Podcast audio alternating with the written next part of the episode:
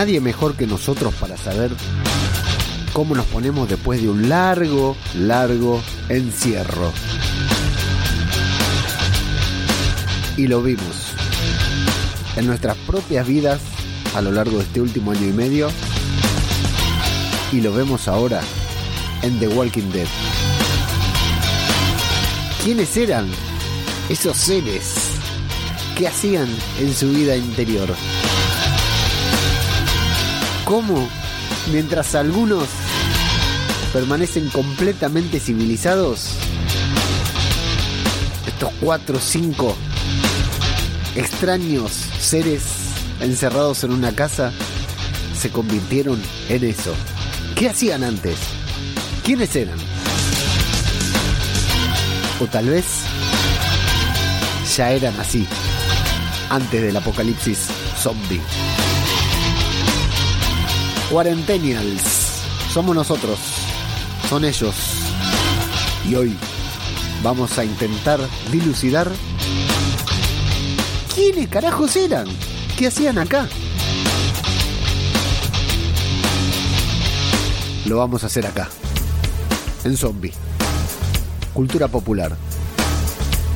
Otro podcast sobre The Walking Dead.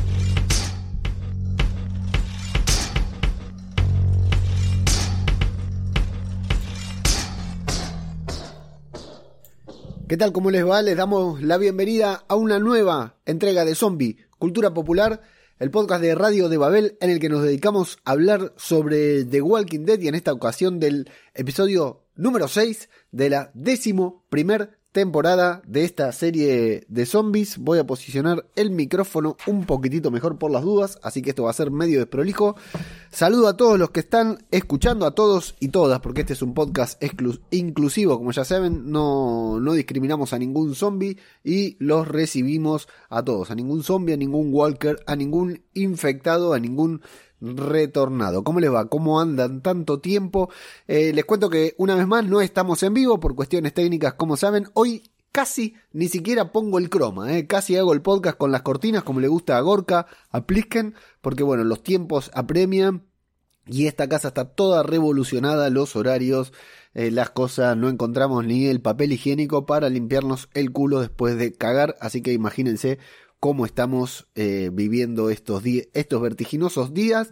Pero acá estamos para reseñar un nuevo capítulo de The Walking Dead.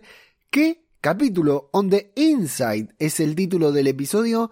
Pero qué capítulo inesperado, dirigido por el gran maestro del terror, Greg Nicotero, ya saben, hijo de George, hijo cinéfilo de George Romero, desde que se juntó con él, eh, un apasionado del cine de terror, colaboró con Romero en una película y ya se quedó. De hecho, en todo y ya empezamos con a saludar a los amigos, ¿no? De David y Gema, todo.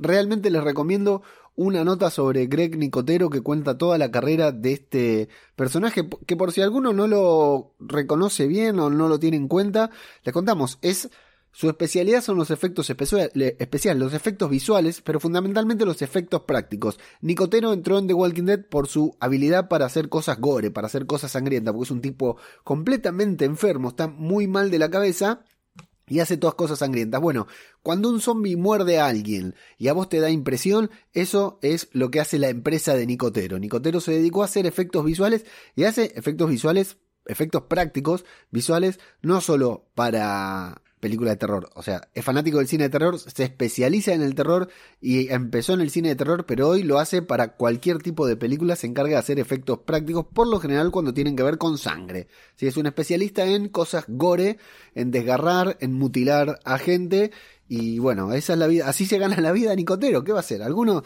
van a trabajar todos los días al puerto, cargan bolsa de papa, Nicotero hace cosas sangrientas, pero estuvo detrás de los efectos de, por ejemplo, ahora no se me viene a la cabeza, pero Django Unchained, eh, Django sin cadenas, eh, o Django desencadenado, la de Tarantino, él estuvo detrás de los efectos. De hecho, el caballo, contó en Twitter el otro día, en Instagram el otro día, Nicotero, que el caballo en el que, que Carol mató la otra vez lo hicieron con un caballo que les quedó de Django, que tenían ahí en el depósito de Django. Así iba reciclando eh, las cosas Nicotero. Bueno, ¿por qué me meto con esto? Porque Nicotero no, no es un excelente director, no es un gran director. De hecho, ha dirigido capítulos de The Walking Dead por lo general le dan muy buenos capítulos de... Dirigió el capítulo de Negan, el capítulo, el debut de Negan, ese capítulo tan increíble, ¿no? Esos dos capítulos tan increíbles son de Nicotero, que son los mejores episodios de The Walking Dead prácticamente. Pero después tiene capítulos que también son medios desastrosos, como la batalla esa en Alejandría cuando Negan está a punto de meterle un batazo a Carl y aparece Shiva y lo saca y esa batalla que fue medio un despropósito que se disparaban entre todos ahí, nadie se cubría, esas cosas medias raras. Eh, o sea, no es un gran director, no es un director excelente, ha dirigido varias cosas ya, ahora ya al día de hoy no fue siempre director de la serie, eh, al, principio era solamente los efectos prácticos, luego estuvo como eh, productor. Lo primero que dirigió fue un, uno de los webisodios de The Walking Dead. De hecho, el webisodio de Hannah, que no me acuerdo cómo se llama, pero lo pueden encontrar en radiodebabel.com también. Y después lo, lo, vamos a estar repasando más específicamente acá en el podcast cuando tengamos un tiempo.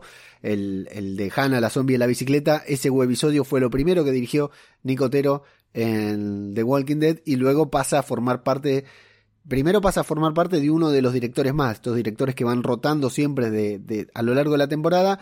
Y por último, eh, se queda ya como productor ejecutivo, es casi el, o sea, está Angela Kang, está Scott Gimple y está Nicotero, digamos, es como la, voz autorizada y el hombre que se pone detrás de las cámaras en la gran, junto con Rosmarie Sánchez y otros directores, son de los que más se ponen detrás de la cámara de The Walking Dead. Y Nicotero se agarra muchos capítulos de los que son especiales, lo cual a veces no es un acierto, porque, insisto, no es el mejor director de The Walking Dead. No siempre tiene buenos capítulos. Pero atención, atención, porque este capítulo, el sexto capítulo de la decimoprimera temporada, On the Inside, es una maravilla. Es un espectáculo. Después pasa algo con este capítulo, que no sé si a ustedes les estará pasando. Cuando lo terminan de ver, dicen, pero qué mierda me acaban de contar. ¿Qué tiene que ver esto con The Walking Dead? ¿Qué, qué, ¿Dónde están los zombies? ¿Qué, qué, ¿Qué fue esto que me acaban de hacer experimentar. Pero mientras vamos viendo el capítulo, se nos cagan tanto las patas, se nos frunce tanto el culo, que no nos damos cuenta de que no tiene nada que ver con The Walking Dead, de que estos extraños seres endemoniados, o sea que estamos en una serie de posesiones demoníacas, estamos en Constantine de golpe. No, estamos en The Walking Dead.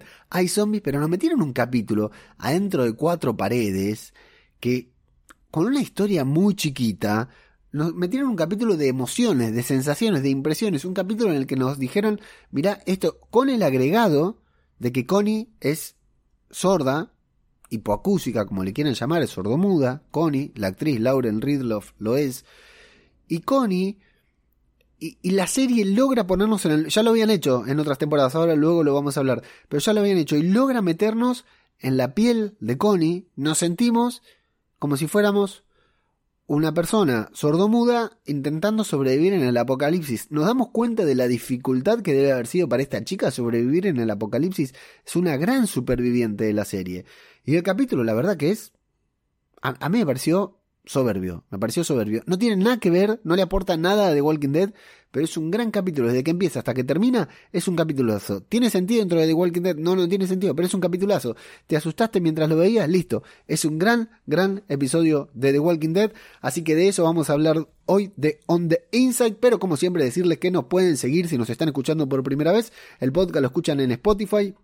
Apple Podcast, Google Podcast, Evox, lo encuentran por supuesto en radiodebabel.com barra podcast, en donde además tenemos mucho material complementario de The Walking Dead y de otras series. En radiodebabel.com también publicamos todos nuestros podcasts, los podcasts que hacemos así, aquí y que a nosotros y que al podcast lo pueden seguir en arroba zombicultura popular en Instagram, en arroba zombicultura en Twitter, donde estamos teniendo un feedback increíble estos días. La verdad que hay mucha gente que nos empezó a seguir muy copada, que, que participa de, de los comentarios, nos comenta en vivo, nos arroba, les agradecemos a todos, tratamos de responderles a todos, la verdad que es genial, luego vamos a mencionar algunos y que como siempre, si vos estás escuchando esto y decís, qué bueno, qué buen podcast, qué bueno este flaco, cómo le mete ahí pata a esta serie eh, desde hace ya varios años, bueno, podés impulsar este podcast, desde ahora le vamos a decir impulsar, podés impulsar este podcast y ayudarlo a convertirse en el podcast mejor eh, en todo el mundo, el mejor podcast del mundo a través de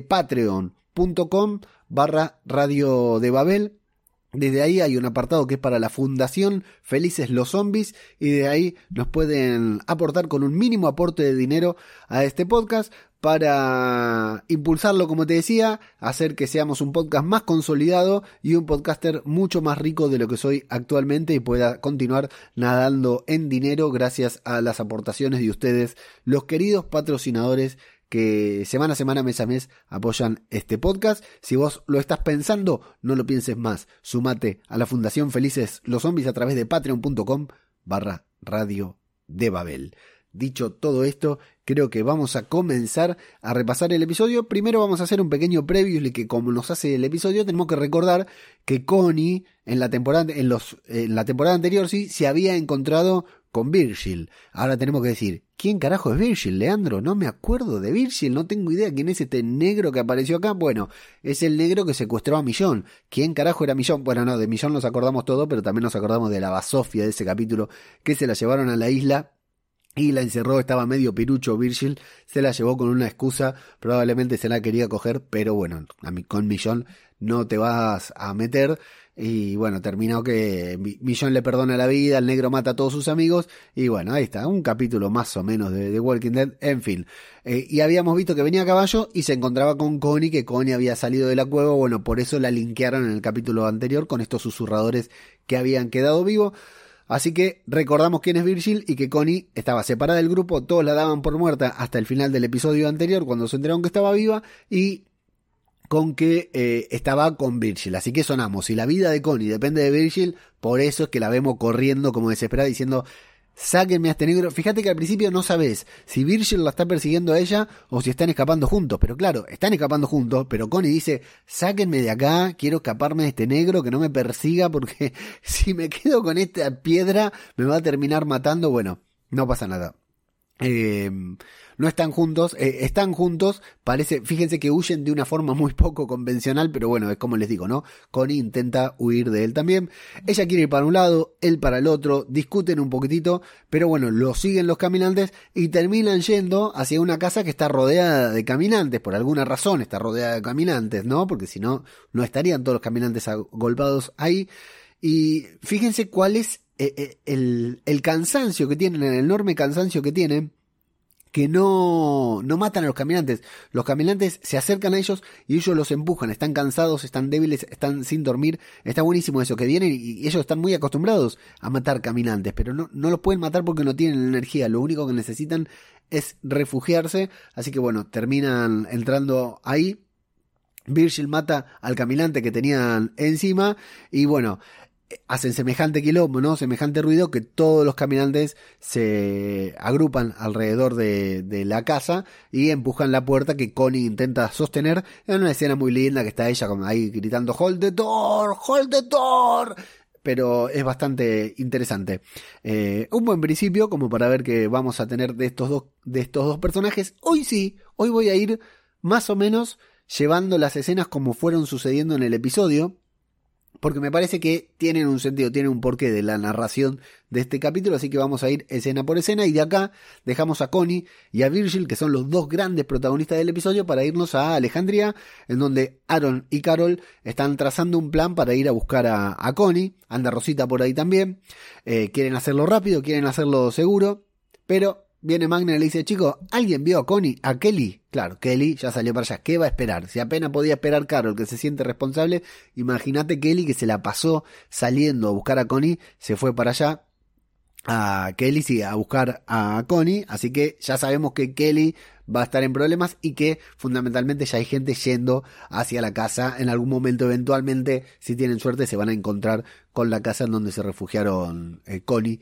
y Virgil. Justamente Connie está en el interior de esta casa en donde hay cabezas de animales embalsamados y tienen un pequeño papel ahí, tiene un pequeño papel Connie con una especie de mapa, ¿sí? Como para saber a dónde está ubicada y Virgil mientras tanto va recorriendo la casa para asegurarse de que no hay nadie y le asegura que, están a salvo allí dentro, pero bueno, también nos encontramos con este problema que tienen para comunicarse. Connie es sordomuda y Virgil habla.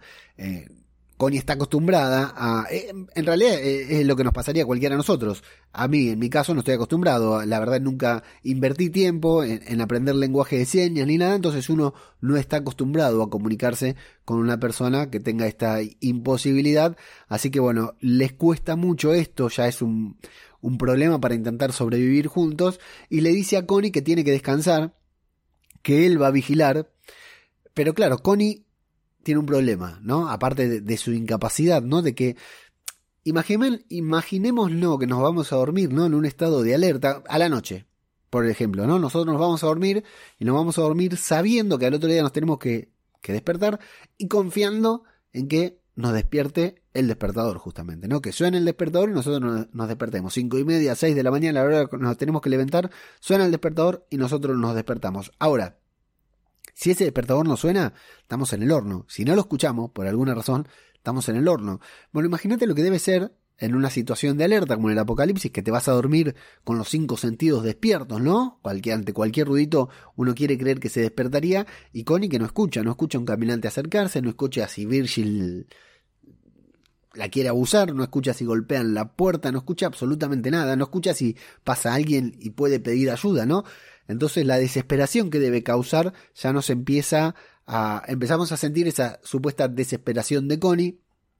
Y bueno, ella, eh, a pesar de que él le dice que la va a cubrir, que él va, vos descansa, evidentemente tiene problemas para descansar con él, dice, vos descansa, que yo vigilo, ella sabe que está frente a un tremendo idiota y no quiere darle un segundo en soledad porque sabe que en cualquier momento puede llegar a morir porque Virgil mete la pata y muere porque Virgil, a Virgil se le nota que no está preparado para la supervivencia. Así que Connie eh, está segura que ese sitio no es seguro. En realidad ningún sitio en el que estés con Virgil va a ser seguro, Connie. Y no tiene pensado dormir, no tiene pensado descansar y mucho menos al lado de Virgil, por supuesto, porque es una de las mejores personajes que quedan vivas en el apocalipsis. Eh, vamos a ver que tiene alguna especie de flashback, ¿no? De la cueva por lo cual entendemos también que además de todo lo que le está pasando, tiene esta especie de estrés postraumático de haber estado en una cueva encerrada con cientos de caminantes, etc. Así que para no dormirse, para no descansar, se va a revisar una vez más la casa. Bien, Connie, todos hubiéramos hecho lo mismo porque con Virgil, la revisó Virgil, así que imagínate cómo revisaron esa casa, ¿no? Eh, bueno, Daryl va a ser testigo mientras tanto, allá en el, con, los, con esta agrupación que se llaman los segadores, de Reapers, es testigo de las torturas a Frost. Frost, recordamos, es el personaje que apareció con Maggie, que desapareció, lo secuestraron en este momento los, los eh, segadores y que en la en el episodio pasado, no, en el anterior, Daryl le dijo, hace de cuenta que no me conoces, se lo dijo de mala manera y Frost entendió, pero bueno, hay que ver qué tanto puede aguantar la mentira Frost, ¿no? Sobre todo viendo que Daryl ahora ocupa una pseudo posición de poder, de poder. Y para Daryl también debe ser muy fuerte, aunque es pragmático, aunque sabe cómo sobrevivir y cuáles son las cosas que, que, uno tiene que hacer en la, en la vida, ¿no? En, en la vida apocalíptica. Daryl le dice que cuando lo ve a Frost siendo torturado y parece que perciben ¿no? su incomodidad, Daryl dice, no, yo hice cosas peores, pero el calvo eh, no es para menos, el calvo eh, Pope, el Papa, le dice, no, bueno, si no importa si hiciste cosas peores, ahora te va a tocar a vos continuar con, con la tortura. Así que es Daryl quien tiene que interrogarlo mientras otro tiene una pistola, digamos, ¿no? Eh, así que es un duro momento para Daryl, un duro momento para Frost, por supuesto, y un duro momento para nosotros como espectadores porque nos ponemos en, el lugar de ambos, de Frost sabiéndose torturado por un aliado y de Daryl teniendo que torturar, porque Daryl es pragmático pero no es un hijo de puta, ¿verdad? Entonces es bastante fuerte, Daryl se la banca mucho, Frost también se la banca bastante porque Daryl le corta un dedo, consigue una locación exacta del sitio en el que se va a ubicar Maggie, que es lo que ellos querían saber, a dónde iba Maggie, por qué están encajetados con Maggie, no sabemos, no lo entendemos, pero es conveniente para la trama. Y bueno, Daryl suma algunos puntos porque Pope lo deja quedarse con el cuchillo, pero bien por Frost, que no habló, porque hubiera dicho Frost. O sea, a mí me están por cortar el dedo y le digo, mira, este es amigo de Maggie desde antes del apocalipsis, así que Frost lo podría haber mandado al frente de movida y se la bancó muy bien ahí sin decir, sin revelar ninguna información y ya tiene un dedo menos. Vamos con Connie, que encuentra por eso digo, ¿no? Es todo un sinsentido. Van a, va a estar recorriendo la casa, Connie, y se va a encontrar con retratos a los que les marcaron los ojos. ¿Por qué? ¿Qué será? Gente ciega, ¿no? Una casa de gente ciega y le cortaron los ojos a todos. Bueno, no importa, no tiene sentido y no va a tener sentido. Pero ya a nosotros como espectadores nos da la pauta de que hay algo extraño. Aquellos, me imagino que todos los que están escuchando esto, que son fanáticos de The Walking Dead y que miran cine de suspenso y terror, se sorprenderán, eh, les resultará habitual que si entras a una casa y ves cuadros con los ojos clavados, con los ojos tachados, hay que rajar de ahí, ¿verdad? Hay que irse a la mierda. Bueno, y sí, hay que recordar lo difícil que es para Connie manejarse en el apocalipsis. Lo hemos visto cuando en Hilltop dejan al bebé que ahora está criando Alden. Ella es una de las primeras que sale a rescatarlo. ¿Se acuerdan que se meten, meten ahí entre los maizales? Y en ese momento nos mostraron lo difícil que es para Connie porque no escucha a los caminantes, no escucha si le vienen de costado, de atrás, si alguien le grita algo, no. Ella solo ve a los caminantes si la atacan de frente. Si no le vienen de frente y había pasado y nos habían dado mucha atención en aquel momento, que los caminantes la atacan de costado y que ella no los ve, pero bueno, sin embargo ella sigue recorriendo la casa a pesar de haber visto cuadros con los ojos tachados. Bueno, se va a estar viendo en el espejo, se habla a sí misma, se dice que está encantadora, que está muy bonita, y bueno, muy feo momento, primer susto del episodio cuando vemos un ojo mirándola a través de la pared. ¿Qué es eso? ¿Por qué? En The Walking Dead vemos algo así, no lo entendemos, pero lo cierto es que en ese momento ni vos ni yo lo pensamos porque nos cagamos todos cuando vemos el ojo y acá es donde digo, entra Nicotero, que es un maestro del terror, está bien, agarró todos los tópicos de cine de terror, todos los tópicos que, tiene, que hay de una casa embrujada y los metió en este capítulo. Listo, sí, estuvo bien, estuvo buenísimo, estuvo buenísimo Nicotero. Bueno, eh, no era un zombie, obvio, porque si no el zombie no la iba a estar mirando ahí. Era un vivo. Ese es el problema. El problema es que no se topó con un zombie, sino que se topó con un vivo y eso es lo que nos asusta a todo porque lo vemos pestañear, vemos que el ojo se, se mueve.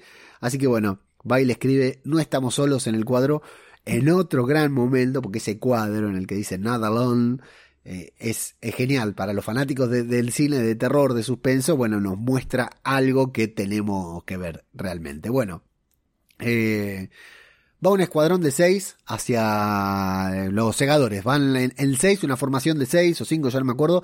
Ya no usan máscaras, no sé por qué. Al principio aparecieron con máscaras, ahora ya no tienen máscara. Van hacia la casa donde se, se supone que está Maggie. Eh, ¿Qué pensará Daryl en este momento, no? Porque sabemos que Daryl no los va a traicionar. O sea, va con la corriente. Va hacia adelante, va hacia adelante, pero en algún punto, y a mí me hizo acordar mucho a Claim, ese capítulo en el que Daryl estaba con los pandilleros y se encuentra con Rick, que, lo, que el capítulo lo, repasamos con Javi Disyunta cuando hicimos los 10 mejores momentos de Rick Grimes hace un par de episodios atrás, hicimos una recopilación de los 10 mejores momentos de Rick Grimes en The Walking Dead. Y ahí tuvimos a, a Javi Dijunta, el cosplayer de Rick, que eligió este momento cuando Rick, bueno, le corta la yugular al, al, a Joe, este líder de los pandilleros que quisieron violar a, Carl y que entre los que se había metido Daryl porque había quedado separado del grupo después de perder a Beth y todo, se había quedado con ellos y se va a encontrar eh, y a último momento tiene que interceder para que no maten a Rick.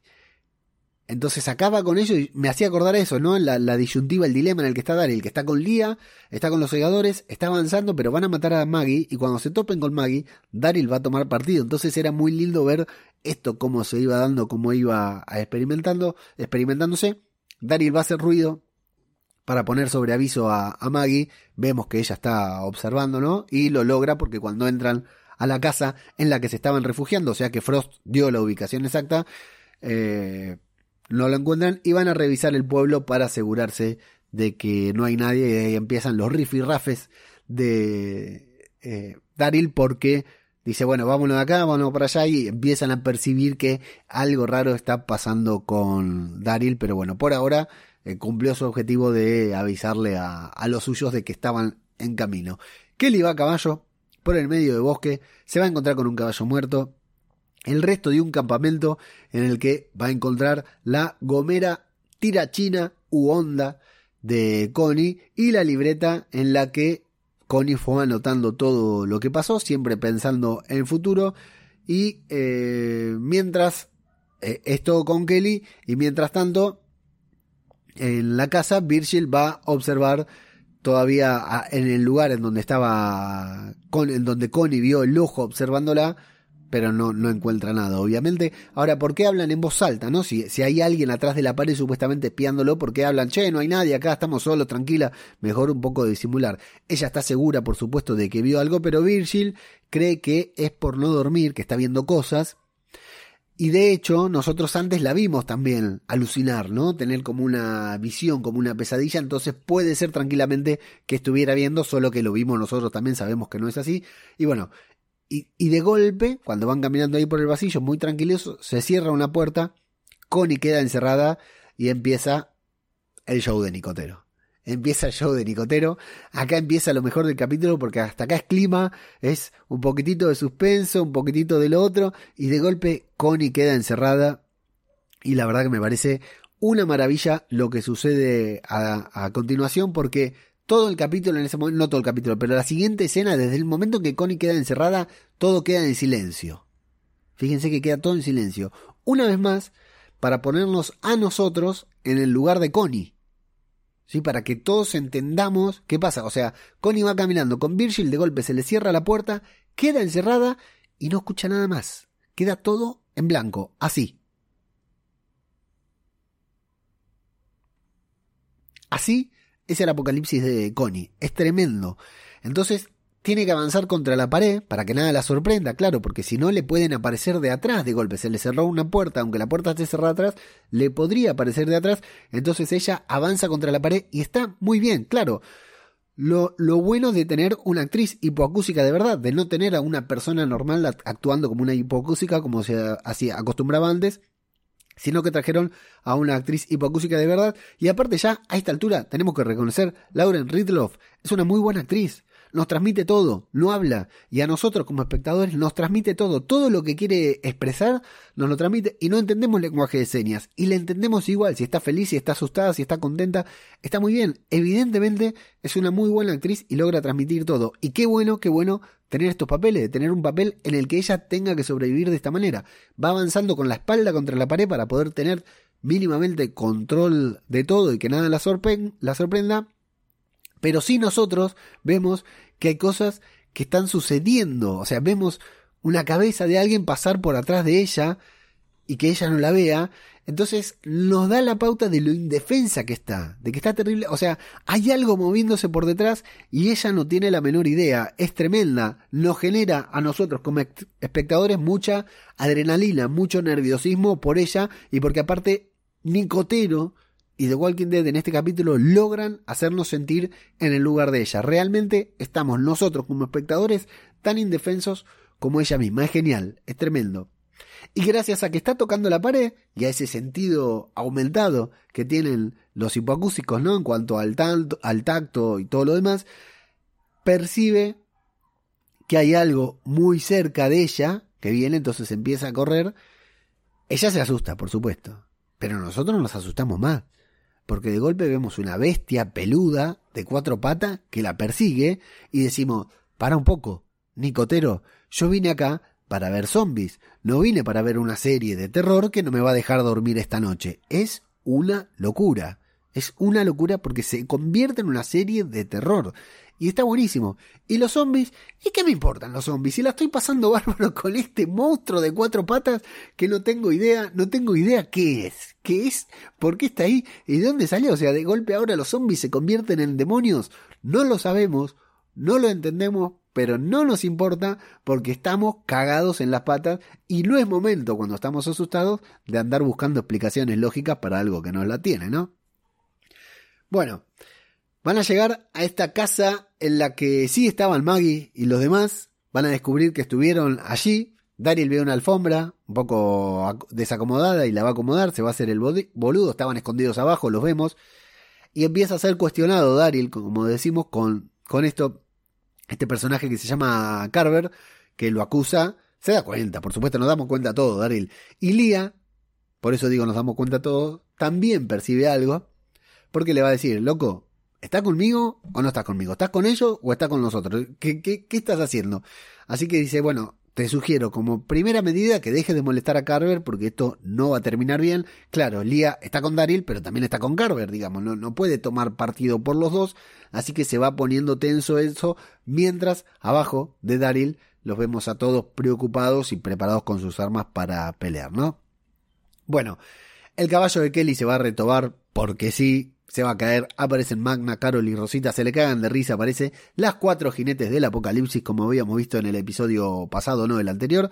Así que Kelly y las otras tres jinetes se van a unir y van a poder seguir caminando juntas muy rápido. Encontró Kelly el, el camino este de el lugar en donde por donde estaba Connie y muy rápido encontraron Magna, Carol y Rosita a Kelly. La verdad que demasiado rápido. Si era tan rápido, podrían haber encontrado a, Kelly, a Connie en cualquier momento. Pero bueno, eso no, no nos importa porque no es la trama más importante del capítulo.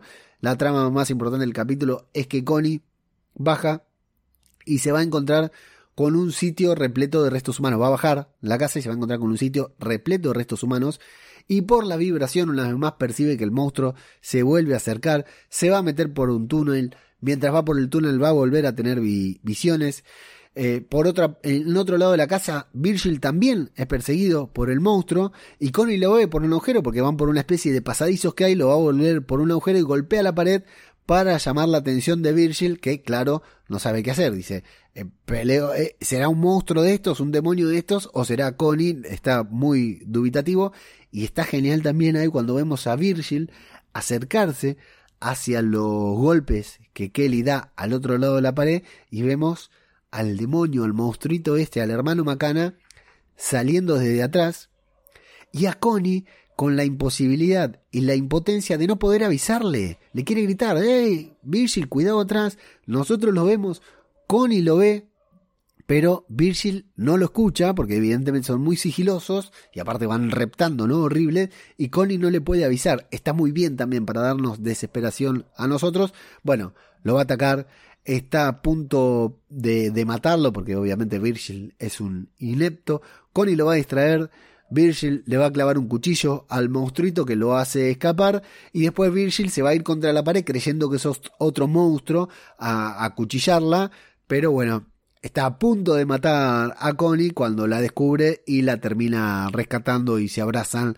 Por fin hay un muy buena escena, está muy bien todo eso de Virgil siendo atacado eh, por detrás y Connie viéndolo y nosotros viéndolo y gritando de la misma manera en que quisiera gritar a Connie. La verdad que está, está muy bien. Así que Daryl va a hablar en voz alta, muy poco disimulado para darle toda la información a Maggie, a Negan, le va a decir todo lo que hay que hacer. Y, y Carver le dice, pero loco, ¿con quién estás hablando? Me hizo acordar a de Truman Show, ¿con quién estás hablando? ¿Estás hablando con nosotros? Si nosotros ya sabemos lo que hay que hacer, vamos a descubrir que Carver conoce la historia de Lia y Daryl, sabe que estuvieron en, pareja. Entonces le dice a Lia, mira, yo te estoy cuidando a vos, porque vos estás metiendo la pata por este chabón que estás enamorada, la vas a cagar con nosotros. Y ella le dice así, me estás cuidando como cuando me metiste en una cabaña y me prendiste fuego y me salvó Daryl. Así que bueno, tienen bastante para decirse ahí los dos. Igual es la trama menos importante. Daryl también le va a decir, mira, yo estoy acá, estoy por vos. Así que esta vez quiero hacer las cosas bien. Y Pope también me da miedo, también me da miedo a mí, pero si vos me decís que tu gente es gente buena, yo voy a confiar en ustedes, voy a confiar en vos porque lo que quiero es estar con vos. Y nosotros pensamos, ¿cuánto de esto será verdad? ¿Cuánto de esto será mentira? ¿Verdad? Así que casi logra su cometido, Daryl, pero Carvel se da cuenta de la alfombra, no sé por qué, pero se da cuenta de la alfombra, abren el sótano, Daryl se prepara, lo vemos que agarra el cuchillo, su cuchillo, como para atacar si estuvieran los Negan y Maggie adentro del sótano, pero sabemos que Daryl el cuchillazo se lo iba a dar a Carver. Yo estaba esperando que sucediera, que se armara el quilombo, pero una vez más de Walking Dead nos difiere el placer, nos difiere la gratificación y no, no nos da lo que queríamos ver. Así que nos quedamos con la duda de si habrán escuchado todo lo que dijo Daryl o si se habían escapado de ahí antes, porque Daryl le dio la información de cuántos eran, de dónde estaban, de qué comían, absolutamente todo, pero me imagino que ellos ya habían salido de ahí en ese momento porque los vemos escaparse y si no, los hubieran escuchado. Bueno, afuera, se viene una tormenta, fuerte tormenta, y las cuatro jinetes jinetas del apocalipsis, apocalipsis están afuera, rastreando a Connie, intentando encontrar a Connie. No saben si separarse o no. Cuando van a llegar a la misma encrucijada en la que vimos a Connie al principio del episodio, Kelly dice, yo conozco a mi hermana, mi hermana se fue para allá. Y adentro de la casa, Virgil se lamenta por haberse dejado guiar hasta allí, digamos, claro, porque lo que siente es que fueron atraídos hacia ese lugar por estos enfermitos que están viviendo ahí adentro. Así que eh, dice, dice Virgil, nunca vi gente tan loca. Eso dice Virgil. ¿Y vos, papi? ¿Y por casa? Hola. ¿Y por casa cómo andamos? ¿Eh? Este tenía encerrado a sus amigos, ¿se acuerdan? Secuestró a Millón. dice, che, nunca vi gente tan loca. Esto, qué, qué mal que está esto en el apocalipsis. Siempre la paja en el ojo ajeno o nadie se ve feo frente a un espejo, ¿no? Como decimos. Bueno, eh, habla muchas boludeces que por suerte Connie no escucha, porque le dice, ay, sí, yo te voy a salvar, mirá, yo soy un negro musculoso, voy a salvarte a vos. Le da su cuchillo, le dice que no se detenga por nada le dice que siga adelante, que él se va a sacrificar por ella y con él le dice, mira amigo, vamos a escapar juntos o de acá no sale nadie. Así que por fin hace un poco de autocrítica, confiesa que él también estuvo bastante loquito, pero que Millón le dio una segunda oportunidad porque Millón pudo haberle cortado la cabeza, pero no se la quiso cortar, y quiere aprovechar esa segunda oportunidad que Millón le dio a él para salvar a Connie y que Connie encuentre a su familia, que se encuentre con Kelly pero Kelly, eh, Connie le dice, mira, vamos a ir juntos. Sin embargo, Virgil le pide que le prometa que va a continuar adelante sin importar lo que suceda con él. Evidentemente piensa sacrificarse y aparte, bueno, ya está herido, pero ella va a insistir una vez más y le va a decir together, porque quiere que salgan juntos. Bueno, el loco, el enfermito, no sé cómo llamarlo, el demonio, vuelve a atacarlos, o enfermita, ¿no? Hay que ser inclusivo. Eh, y bueno, ellos se van a decidir a enfrentarlo directamente, salen gritando, eh, salen como locos, siguen encerrados, intentan abrir las puertas, los atacan y ahí vamos a ver que no era un solo monstruo, sino que eran dos, no, tres, no, cuatro, no, cinco, ¿cuántos eran? Toda una comunidad había ahí de todos igual de incapacitados que lo único que decían era hungry, hungry, igual que los nenes míos cuando nos tardamos en hacerle la comida a los fines de semana, siempre gritando que tienen hambre. Virgil va a ser acuchillado por la espalda varias veces también. Connie va a lograr herir a una de estas personas que estaban ahí y arrastrar a Virgil. Eh, pero bueno, por la escalera viene otro más se acercan sigilosamente. Eh, Connie agarra el cuerpo del caminante que ya mataron, el caminante que habían matado cuando ingresaron a la casa, se llena de tripas y bueno, los vemos que están en una encrucijada completamente acorralados y cuando los están por atacar, cuando se les vienen encima, abren la puerta para que entren los zombies, la música explota, acá la música levanta de una manera increíble, se pone una música recontra épica, recontra heroica. Y claro, estos seres, estos adefesios de la humanidad, están preparados para la supervivencia a su manera, ¿no? Hacen trampas, meten a la gente ahí en la casa que la tienen preparada, bastante inteligentes son para después reptar en cuatro patas, pero bueno, eh, no están capacitados para enfrentarse a los caminantes, no están acostumbrados a enfrentarse a los caminantes como otros supervivientes que solemos ver y los caminantes, los zombies, se los terminan morfando a todos. Eh, está muy, pero muy bien hecha esta casita de los horrores, esta, esta historia surgida de la cabeza de Rob Zombie, a mí me pareció una, maravilla. Eh, es genial, es buenísimo. Fue la mejor trama ajena a The Walking Dead de toda la serie. O sea, a lo largo de The Walking Dead, siempre The Walking Dead nos muestra capítulos que después que los vemos decimos, ¿qué carajo me están contando? ¿Por qué me contó esta historia de un quesero de mierda que nada tiene que ver con The Walking Dead? Siempre hay episodios así. Este fue el mejor de todos. Fue un muy buen capítulo, fue una muy buena trama, recontra bien ambientada en esa casita que era un horror, recontra bien actuada por Connie, muy bien dirigida por Nicotero porque está buenísimo el capítulo. Es genial. Eh, así que yo lo valoro enormemente. Eh. Me pareció un capitulazo, me pareció toda una, todo un hallazgo, todo un descubrimiento. No esperaba para nada ver un capítulo así. Ahora, ¿tiene sentido? No, no tiene. ¿Por qué? Estos tipos se volvieron cavernícolas, neandertales del apocalipsis zombie. Y tal vez ya lo eran, tal vez no, qué sé yo, llevan 10 años ahí encerrados. Es la única manera que encontrar de subsistir. Atención, Tales from the Walking Dead, la próxima serie antológica de The Walking Dead que empieza en 2023, ¿no? Cuando The Walking Dead haya terminado nos va a contar episodios individuales Quiero la historia de origen de esta casita. Por favor, Angela Kang, Scott Gimple, cuéntenme la historia de estos cuatro. No importa, ¿eh? Que nos cuenten así como... ¿A dónde fue que nos fueron mostrando elipsis? Bueno, como los webisodios que nos mostraban la zombie de la bicicleta o el machete rojo, estas cosas que nos iban mostrando en los webisodios. Así, cuéntenos en Tales from the Walking Dead, por favor, porque quiero conocer la historia. No importa si es creíble o no, pero la quiero conocer, quiero conocerla hasta que se terminan convirtiendo en estos seres demoníacos, porque todo pareciera que, fueran una, una, una cuestión de posesión infernal, ¿no? Una cosa así.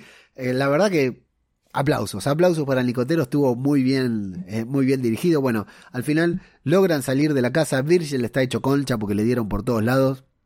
Eh, salen un par de estos locos Connie está a punto de enfrentarlos ahí cara a cara, le hace la guanda, le dice, vení, si te la bancás, vení, no me mirás, le dice todas esas cosas que se dicen antes de una pelea.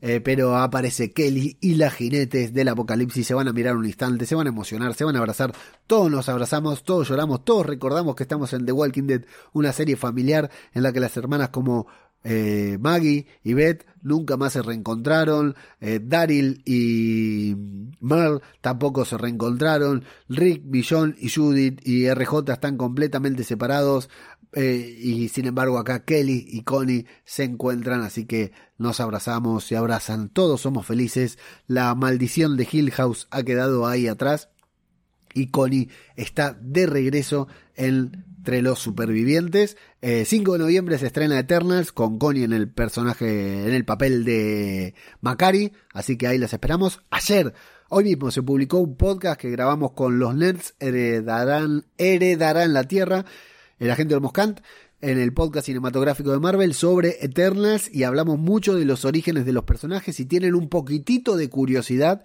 sobre los Eternos, vayan al podcast cinematográfico de Marvel o a radiodebabel.com barra podcast a escuchar el podcast que acabamos de grabar que está buenísimo, pero buenísimo para pasar de no entender nada de Eternals a, sin spoilear la película, por supuesto, pero de no saber quiénes son los Eternos, después de escuchar el podcast vas a ser un experto total. Bueno, eh, Van a volver al, cuartel de los segadores, la gente de Daryl.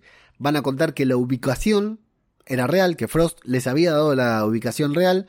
Pero hay algo raro porque Pope parece que estuvo, obtuvo más info de Frost. Se quedó torturándole y lo mira a Daryl amenazadoramente como si ya supiera algo, como si supiera que es un vendido, ¿no? Que es un comodín, que es un doble agente, que es un traidor, o como si Angela Kang nos quisiera hacer creer eso a nosotros, ¿no? Ya a esta altura sabemos que o se dio cuenta o Angela Kang quiere que nos demos cuenta, ¿no? Y aparte hablan, susurran, lo miran desde lejos, se ríen y lo ponen bastante incómodo. Frost es un caminante, gracias Frost, gracias totales, gracias por tus servicios prestados a lo largo de estos dos o tres capítulos.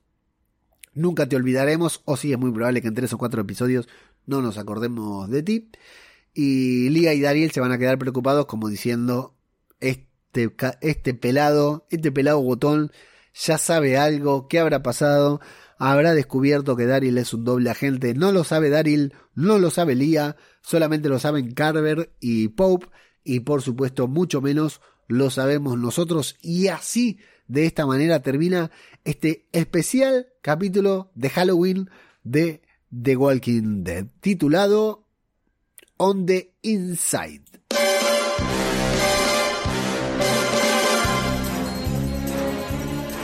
Agente secreto al servicio de su majestad. Bebe martini con voz batido, no agitado. Tiene licencia para matar. Ha tenido las caras de Sean Connery, George Lazenby, Roger Moore, Timothy Dalton, Pierce Brosnan y Daniel Craig. Ese, ya lo sabes. El nombre es Bond. James Bond. Para llegar al estreno de No Time to Die en octubre de 2021, conociendo todas las películas de 007, y para pasar un verano con las películas del personaje creado por Ian Fleming, escucha la iniciativa Bond. 19 podcasts con licencia para hablar acompañan al superagente inglés en sus aventuras. No te lo pierdas y busca el hashtag Iniciativa Bond en redes sociales. Ya disponible en tu app de podcast favorita. Se acaba, se acaba, se termina, se termina, se terminó. No, se termina. La iniciativa Bond, esta iniciativa en la que 19 podcasts, bueno, ya no son 19, creo que son 20, 20 podcasts nos juntamos para repasar las 26 películas de la gente más famoso del mundo, 007, James Bond, antes del estreno de No Time to Die. Eh, la verdad que estuvo buenísimo, hicimos un recorrido semana a semana por todas las películas de James Bond. Acá en Radio de Babel, a través del podcast que faltaba, tocamos tres películas. Eh, la primera, Doctor No, después hicimos El hombre de la pistola de oro y ahora por último hicimos El mundo nunca es suficiente. Tres muy buenas películas, tres películas muy distintas con tres James Bond distintos, pero bueno, eh, ya se viene No Time to Die, así que se va, va a estar el, el, estreno y vamos a tener el último podcast de la iniciativa Bond. Y ahí queda archivada para siempre en esa lista de reproducción de Evox en radiodebabel.com la pueden encontrar. La verdad que estuvo muy bueno. Muchas gracias a todos los que nos acompañaron, muchas gracias a todos los que escucharon, muchas gracias a todos los podcasts que formaron parte de la iniciativa. Y no digan nada, pero ya estamos preparando la nueva iniciativa para este mismo 2021, antes de fin de año se viene una nueva iniciativa, pero no les puedo decir por qué, porque apenas la estamos preparando. No, está bastante avanzada, pero no les puedo decir por qué. Ya se van a enterar cuando la publiquemos con tantos otros podcasts amigos. 11 por 06 de The Walking Dead titulado On the Inside. Bueno, un capítulo irrelevante, sí, un capítulo que no nos aporta nada, un capítulo que no vamos a recordar por el resto de la serie, o sí, porque a pesar de ser un episodio irrelevante, es un episodio que nos sorprendió con una trama ambientada completamente de terror que no esperábamos ver, que estuvo muy bien filmada porque a veces con The Walking Dead pasa eso, a veces con The Walking Dead pasa que nos hace creer que nos está contando algo bueno o nos hace creer, dice, bueno, este capítulo te voy a dar un capítulo de acción y nos da una caca, una porquería. En este caso, todo lo contrario, la verdad que el capítulo estuvo muy a la altura y Nicotero se marcó un capitulazo de acción que por supuesto, por supuesto, nos hizo asustar bastante y aunque la trama tenga poco que ver con lo que estamos acostumbrados a ver en The Walking Dead, estuvo bien hecho y eso la verdad que para un episodio irrelevante a nivel de trama es de agradecer, es de agradecer poder ver algo por el estilo y tan bien hecho. Pero eso es lo que opino yo. Acá lo que importa, lo importante es lo que opinan ustedes. Ya de por sí les pido disculpas que no vamos a tener muchos comentarios porque Estoy grabando muy temprano, mucho más temprano de lo que siempre grabo, así que eh, no va a haber muchos comentarios, pero los comentarios que dejen en este podcast, por supuesto, los leeremos en el próximo. Les voy a ser honesto, esto es un quilombo, porque yo el capítulo lo vi hace una semana. Se, está, eh, se estrena el lunes 27 y yo lo vi el lunes 20.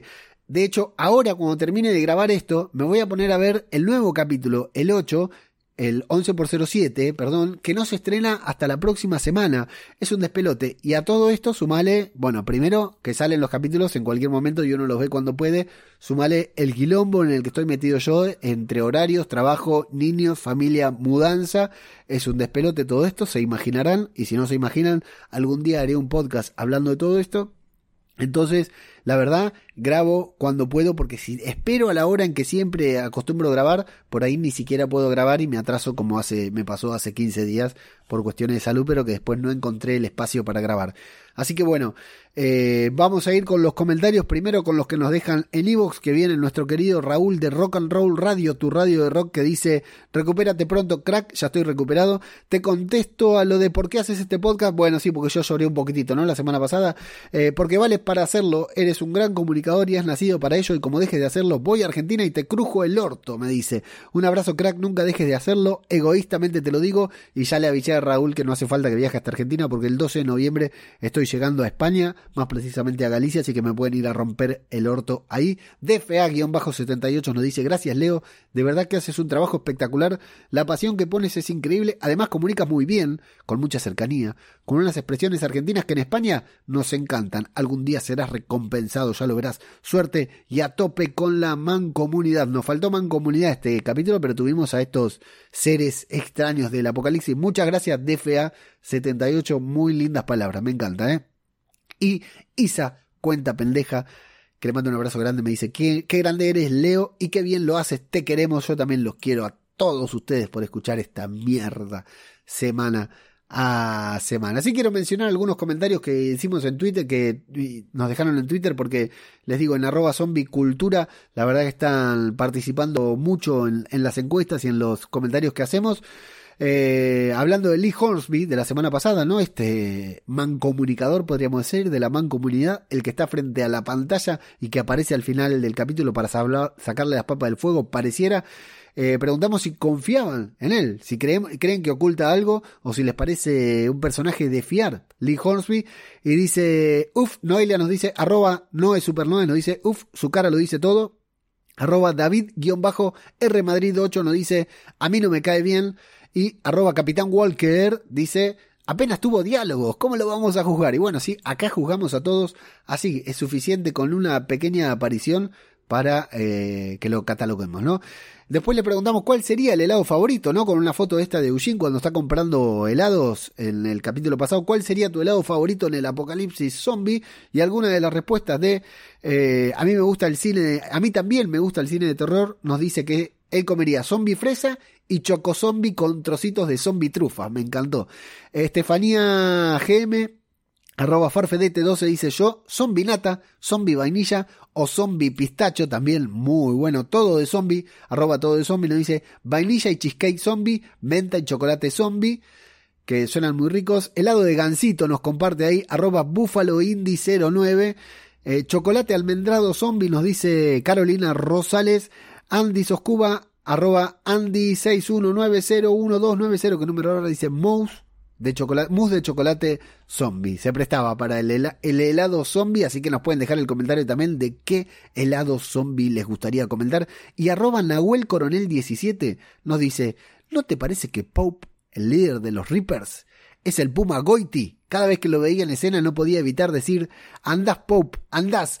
Eh, Puma Goiti, un actor argentino calvo, así que, y que es muy parecido, muy, pero muy, después voy a subir una captura y arrobando a arroba Nahuel Coronel 17, muy parecido al Puma Goiti, este actor argentino del que estamos haciendo mención. Amigos, 11 por 06, On the Inside, capitulazo, irrelevante, pero capitulazo, así que ha sido un placer volver a, a reseñarlo con ustedes, para ustedes, junto a ustedes, así que espero que les gusten, espero que compartan, que le den like, que comenten y que se sumen a través de patreon.com barra radio de Babel a la fundación Felices los Zombies para hacer de este podcast el podcast más Walker de toda la historia. Y por último, arroba zombicultura en Twitter, arroba zombicultura popular, en Instagram yo soy arroba ajeno al tiempo en todas, absolutamente todas las redes sociales y esto, esto ha sido Zombie, Cultura Popular. Otro podcast sobre The Walking Dead. Muchas gracias y hasta la próxima, Walkers. Ciudad de muerte queda atrás, ya no hay vuelta de hoja. www.radiodebabel.com No queda nada, no hay esperanza. Animales a dos patas han caído, game over, escapan. Vinieron buscando cerebros, pero ya no había. disparaban por sus almas, pero ya no había. No quedan zonas en la urbe donde el hombre campe. Es el fracaso del sistema ante el voraz enjambre. No amanece, la larga noche se ha instalado. No hay sonrisas, no hay besos, no queda nadie al lado. La realidad del yermo, empezar de cero. La realidad de tu deseo te acerca al infierno. Ahora pides ayuda, puede llamarme serpiente. Mira mis dientes, mi sangre no entiende de suerte. Salta el muro de tus miedos, siéntete el más fuerte. Asume tu actitud inhumana ante la muerte y muerte. Ciudades arrasadas por la plaga, no queda nada. Revueltas buscando esperanza, no sirve de nada. Hombres armados al rescate, no hicieron nada. Llora sangre de impotencia y tu voz se desgarra.